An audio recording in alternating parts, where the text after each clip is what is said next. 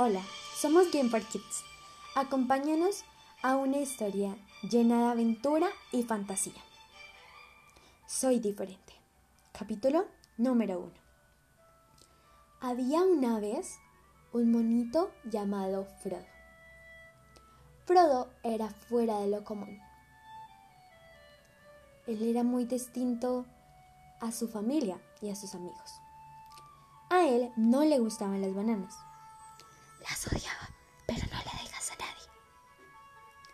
Su comida favorita eran las flores.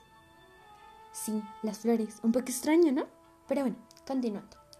Él fue al bosque a conseguir flores para cenar un delicioso banquete de flores.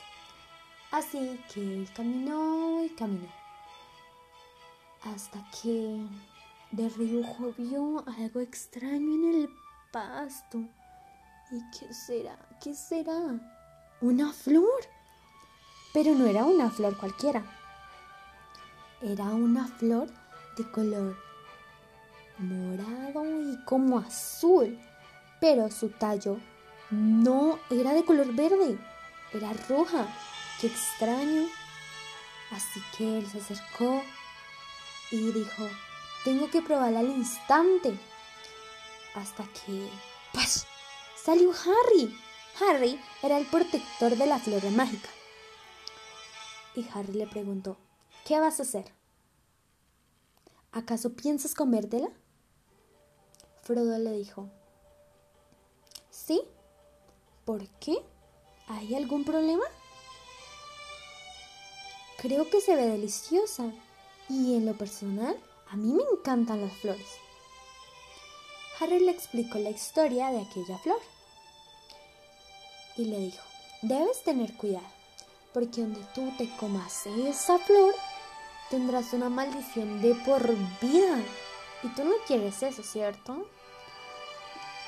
¿Quieres que te diga algo? A mí también me encantan las flores.